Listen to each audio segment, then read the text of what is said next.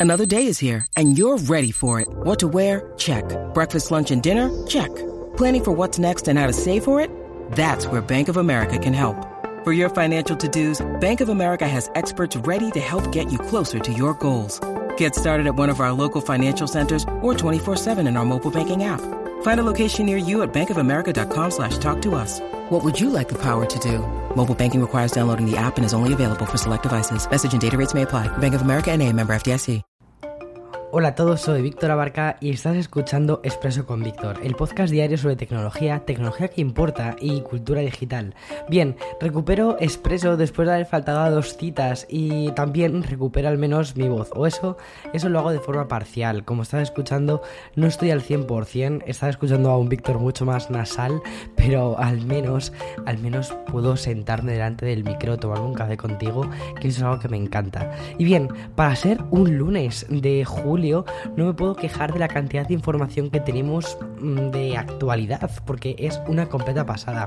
Aunque hay que reconocer que la noticia principal del día viene dada por una gran filtración, en concreto con nuevos dispositivos de Samsung. Y por eso no quería dejar escapar este episodio de hoy. También vamos a hablar de Disney Plus y del estreno de Viuda Negra. Y habrá una ronda de videojuegos, aunque no sea viernes, porque este fin de semana se ha vendido la copia más cara de Super Mario 64 y el precio creo que va a sorprendernos a, muchos. A mí me ha dejado completamente helado, tan helado como este café. Así que allá vamos.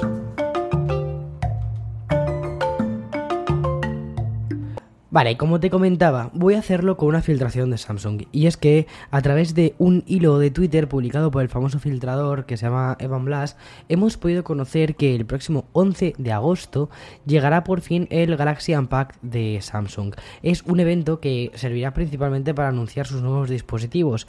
No soy nada amigo de las filtraciones, ya me conoces, pero como lo han recogido varios medios, creo que ha pasado ya de ser una filtración a algo de carácter general.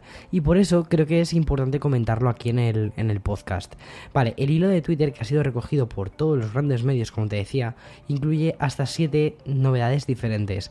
Mira, son dos Galaxies, dos teléfonos Galaxy plegables, un Galaxy FE, que es la gama media, dos Galaxy eh, Watches, que son el fruto de la colaboración que ya anunció Google hace un tiempo y también un conjunto de nuevos auriculares de mm, Galaxy que serían los Buds. Comenzando por la línea de smartphones plegables, los GIF que ilustran la filtración, porque es como van acompañados estos tweets, nos muestran lo que podría ser un Galaxy Z Fold 3 con posibilidad de un lápiz óptico S Pen y un Galaxy también Z Flip 3. A mí el Z Flip, el primero que probé, me encantó. Vale, mientras que el primero estaría disponible en blanco, verde y negro, el Flip, que al final está compensado para, para más gente, llegaría a las tiendas en cuatro colores, negro, dorado, verde y morado. Siguiendo con las filtraciones en formato GIF, porque así es como lo han hecho, también habría que destacar el Samsung Galaxy S21 FE day. Que es un dispositivo que se asemeja mucho a la gama media representada por el S21 y el S20. Es como que está un poco a caballo entre estos dos, ¿vale? Por cierto, los GIFs animados que, aparecen en las filtraciones también nos muestran los colores de este FE, que serían blanco, amarillo, el amarillo muy bonito, morado y negro. Hasta aquí todo lo relacionado con los más que posibles teléfonos de Samsung, pero como ya he dicho, el hilo de Twitter no se quedó solo aquí porque también incluyó cómo van a ser los Galaxy Buds 2, que ya habían sido filtrados en otros medios especializados. Si la publicación de este fin de semana se acaba confirmando, los auriculares de Samsung tendrán cancelación activa de ruido y una caja que podrá ser blanca, gris o morada. Por último, y para cerrar ya esta pedazo de filtración que tiene toda la pinta de que se va a confirmar, hemos podido ver el aspecto de dos relojes Samsung, que se parecen muchos a los esperados Galaxy Watch 4 y también el Classic. Es decir, vendrían con dos botones en la parte derecha, eh, un bisel giratorio como ya hemos tenido anteriormente y la posibilidad de que ya cuenten con la plataforma resultante de la unión entre Samsung y Google. Eso es lo que tendría más sentido porque ya además Google abonó el camino y Samsung hace no demasiado tiempo también mostró cómo serían esas primeras imágenes del sistema operativo y tal. O sea que tiene todo muy buena pinta. Vale, y aunque hoy no es viernes, es el lunes, ¿vale? Eh, y mira cómo tengo la voz, me apetece también contarte una relacionada con plataformas de streaming. Y lo voy a hacer porque creo que define muy bien el cambio de paradigma respecto al consumo audiovisual. El viernes pasado se estrenó Black Widow, tanto en salas de cine como en Disney Plus. Eso sí, tenías que pagar eh, un extra, ¿vale? Y esto se hizo en plena quinta ola de COVID en algunos países como en España que están en la quinta. Los cines han podido tener un respiro, pero desde luego las plataformas les han comido casi todo el terreno a los cines. Así pues, la nueva de Marvel se podía consumir de dos maneras distintas. Por primera vez, Disney ha querido contar em, las cifras de cómo ha ido este estreno simultáneo en salas de cine y en la plataforma. A través de una publicación en la web oficial, las cifras dadas por la compañía son las siguientes. Y esto hay que remarcar, ¿vale? es el estreno, es la, el fin de semana de estreno de la película Black Widow, em, que es Viuda Negra. Serían 215 millones de dólares totales en su primer fin de semana, que serían, que se reparten de este modo, 80 millones para lo que es la taquilla nacional, es decir, la gente que ha ido al cine en Estados Unidos y ha pagado por su entradita, luego 78 millones em, de dólares recaudados en cines de todo el mundo y atención, 60 millones de dólares recaudados a través de Disney Plus. O sea, es una pasada. Esta última cifra es la que podríamos tachar de histórica. Desde que aparecieron los sites de streaming nunca han querido hacer públicos los datos de visionado y cuando lo han hecho algunas compañías, por ejemplo Netflix, ha sido, han sido tachadas de parciales. También hay que decir, ¿vale? Que eh, Netflix no hace eso de, mm, oye, paga un extra, de estás suscrito a Netflix y además si quieres ver este estreno, paga un extra. Eso no lo han hecho. Ya sabemos que en el caso de esta última película solo cuentan si el espectador ha visto los dos primeros minutos de la película o serie. Vale, Viuda Negra está disponible en formato Premier Access dentro de Disney Plus a un precio de 21 euros o 32 dólares aquí en Estados Unidos, lo que supondría que ha sido vista en la plataforma casi 3 millones de personas. Una locura. Vale, y para seguir con la premisa de este lunes-viernes, además creo que en España estáis pasando por una hora de calor brutal, voy a acabar con una relacionada de videojuegos, que es algo de quedarte en casita. Aunque más que ser una noticia de entretenimiento, tiene más relación con el boom de los NFTs, que es el coleccionismo digital o la nostalgia. Y con esto me explico, ¿vale? Resulta que este fin de semana el mundo le ha dado por gastar millonadas de copias selladas de videojuegos clásicos.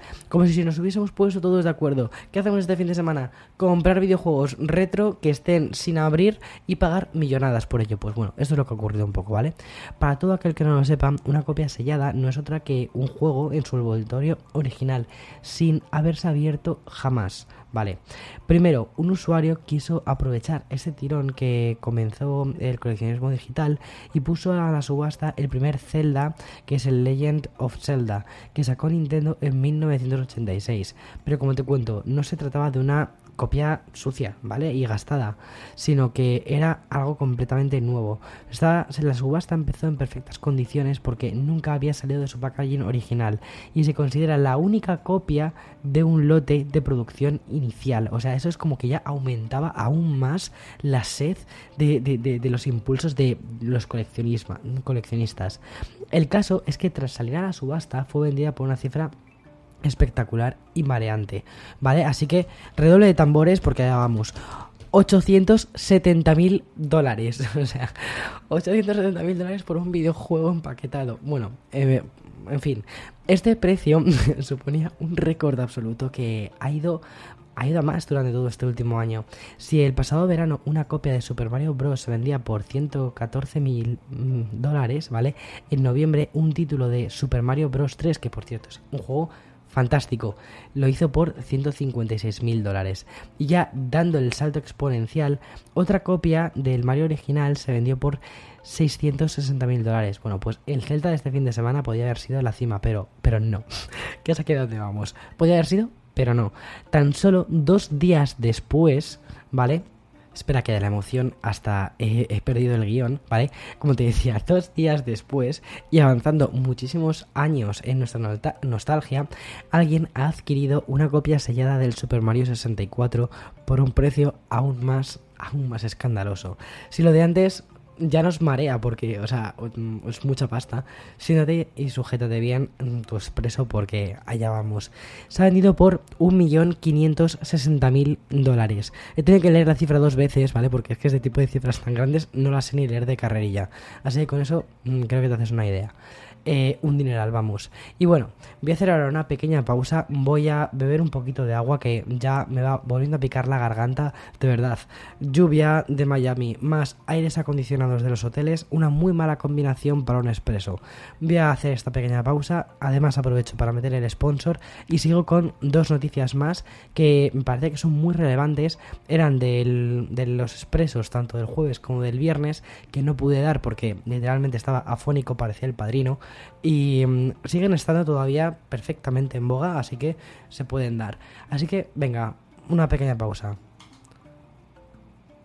When you need mealtime inspiration, it's worth shopping Kroger, where you'll find over 30,000 mouthwatering choices that excite your inner foodie. And no matter what tasty choice you make, you'll enjoy our everyday low prices, plus extra ways to save, like digital coupons worth over $600 each week. You can also save up to $1 off per gallon at the pump with fuel points. More savings and more inspiring flavors make shopping Kroger worth it every time. Kroger, fresh for everyone. Fuel restrictions apply.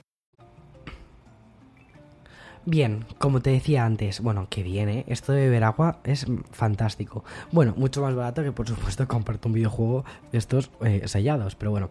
Vale, mientras esperamos la decisión final de la juez encargada del caso de Apple vs Epic, hay que retomar de nuevo, ¿vale? Esto porque me parece importantísimo. Otra compañía gigante e infinita se enfrenta a un nuevo caso de monopolio. Hablo de Google y de la demanda que le han impuesto en 36 estados y en la ciudad de Washington en un y también en un tribunal de California. Según informan desde Bloomberg, a través de un grupo de fiscales generales de cada estado, se ha interpuesto una demanda antimonopolio. ¿Cuál ha sido la razón? Pues mira, la misma que eh, la del juicio contra Apple, el abuso en las comisiones para controlar la tienda de aplicaciones de Android. Lo que está contando Bloomberg es que el pasado 28 de septiembre del 2020, Google decidió expandir su comisión del 30% a otros desarrolladores que hasta entonces no debían pagar ningún tipo de tarifa dentro de la Play Store. Según indican, la demanda presentada ayer mismo se denuncia que Google utilizó tácticas anticompetitivas que obligan a las empresas a pasar por la tienda de Google Play sí o sí y de ese modo recaudar esa, según dicen, ¿vale? Y esto parafraseo, comisión extravagante que alcanza el mencionado 30% de la comisión. A ver, yo aquí no me quiero decantar, pero al fin y al cabo, tanto la tienda de Apple como la tienda de Google están poniendo un montón de recursos, ¿vale? Eh, a la disposición de, muchos desarrolladores, desde plataformas de pago, bueno, un montón de historias.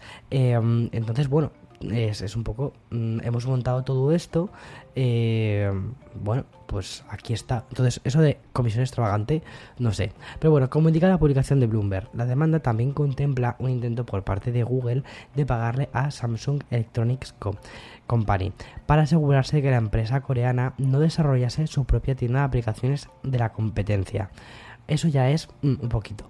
A ver, eh, porque estos temas de legalidad y monopolios son un poco farragosos. Yo no soy ni jurista ni nada mm, de movidas legales, pero básicamente, y para resumir, se le está acusando a Google de un intento de soborno a Samsung y por otro lado de favorecer su tienda de aplicaciones sobre otras en dispositivos Android.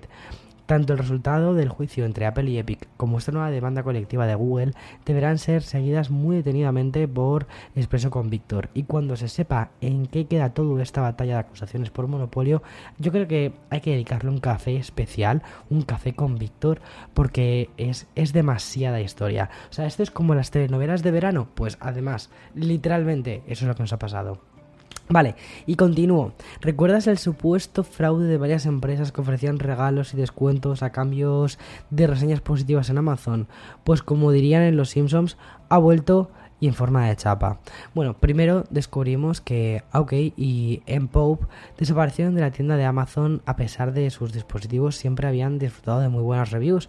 Ya te digo, o sea, yo, a mí me gusta mucho OK. Después fue una compañía de baterías y cargadores también desapareció de Amazon, que se trataba de Rock Power, que es una empresa que, según informó Wall Street Journal, ofrecía una tarjeta de regalo de 35 dólares a cambio de una buena review en Amazon. Yo tengo los cargadores de mis cámaras de la marca Rock Power y nunca he recibido una tarjeta de regalo de 35 dólares. Pero bueno, estas desapariciones de la tienda online también afectaron a mm, Baba con V y Tautronics. La verdad es que ahora que leo los nombres es como que que, mm, digo, es, verdad, este tipo de productos, sobre todo Tautronics, Rock Power, siempre los he visto como muy altos en los rankings en, Amazon y, mm, oye, ya empieza a oler, ¿no? Empieza a decir, vale, ¿por qué sucede todo esto? Pues mira, por esto. Y un par de meses después, otra nueva desaparición en la tienda de Amazon ahora ha sido Choetec, una compañía especializada en almohadillas de carga inalámbrica muy económicas. De hecho, yo recomendé una vez un cargador de Choetec, porque costaba creo que eran como 9 dólares cuando empezó todo el tema de la carga inalámbrica de los teléfonos móviles y tal, y se me parecía una, una fantasía, la verdad. Bueno, pues según informa de Verge, la página de este proveedor fue retirada, como mínimo el pasado 3 de julio. El mismo medio ha declarado que, tras preguntar a las máximas instancias de Amazon, la compañía les ha remitido a la publicación del blog del 16 de junio, donde informaban de lo que está sucediendo en su tienda online y que lucharían contra este fraude que buscaba las reseñas de 5 estrellas. Bueno, la verdad es que es una movida para todas estas empresas. Quizás es una movida innecesaria porque muchas de ellas tienen productos muy buenos. Aunque hace unos cargadores espectaculares. Choetec hace unos cargadores inalámbricos que también están muy bien. Y Rap Power hacen unos cargadores de baterías que también estaban muy bien. Y la verdad es que esta, todas estas historias de eh, pagar por mm, reviews y no sé qué historias, al final mm, les ha estallado en la cara. Y no es justo, no es justo para los consumidores. Pero bueno, en fin, eh, hasta aquí el expreso de hoy. Mm, voy a recuperarme un poquito, voy a seguir bebiendo agua, que mañana mm, hay que continuar con expreso. Y como siga haciendo estos expresos de 15 minutos, casi que más bien te puedes poner hasta dos. Hasta mañana, chao, chao. Mira los pajaritos como suenan.